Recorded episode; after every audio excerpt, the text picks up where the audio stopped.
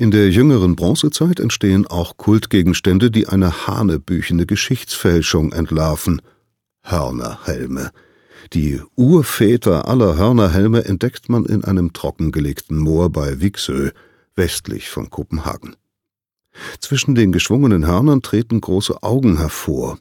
Vielleicht werden sie bei Zeremonien aufgesetzt, um Geister auszutreiben und Unheil abzuwenden, ehe sie als Opfergaben in dem Moor landen, das sie fast drei Jahrtausende bewahrt. Frühe Historiker ordnen sie fälschlicherweise der Wikingerzeit zu. Und fortan setzen Hollywoods Filmemacher den Wikingern ebenso Hörnerhelme auf, wie der amerikanische Comiczeichner Dick Brown seinem liebenswert schrecklichen Helga oder der schwedische Autor Runa Jonsson seinem Kinderidol Vicky. Kein echter Wikinger hat je einen solchen Helm getragen, geschweige denn als Teil einer Kampfausrüstung. Bis die Wikinger auftauchen, erlebt Dänemark noch drei Phasen der Eisenzeit, erst keltisch, dann römisch und zuletzt germanisch geprägt.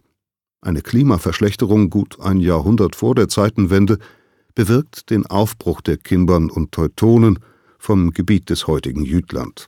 Eine Völkerwanderung, die sogar das römische Reich erschüttert. Menschenopfer, als Moorleichen faszinierend erhalten, sind Zeugen der Zeit und ihrer Rituale.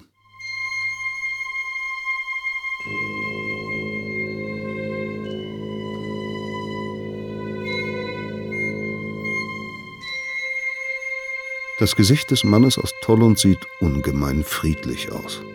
Augen und Mund sind geschlossen. Ein Mensch in ruhigem Schlaf.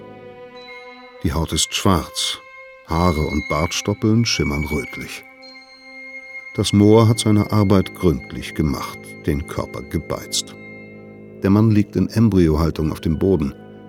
Ein zipfelmütziger Lederhut sitzt auf seinem Kopfe, sonst ist er nackt. Der Gürtel um die Hüfte könnte sagen, dass da einmal Kleidung war, als er im Moor abgelegt wurde, die aber ist spurlos verrottet. Abgelegt wurde er auf jeden Fall, denn selbst konnte er nicht mehr ins Moor gehen.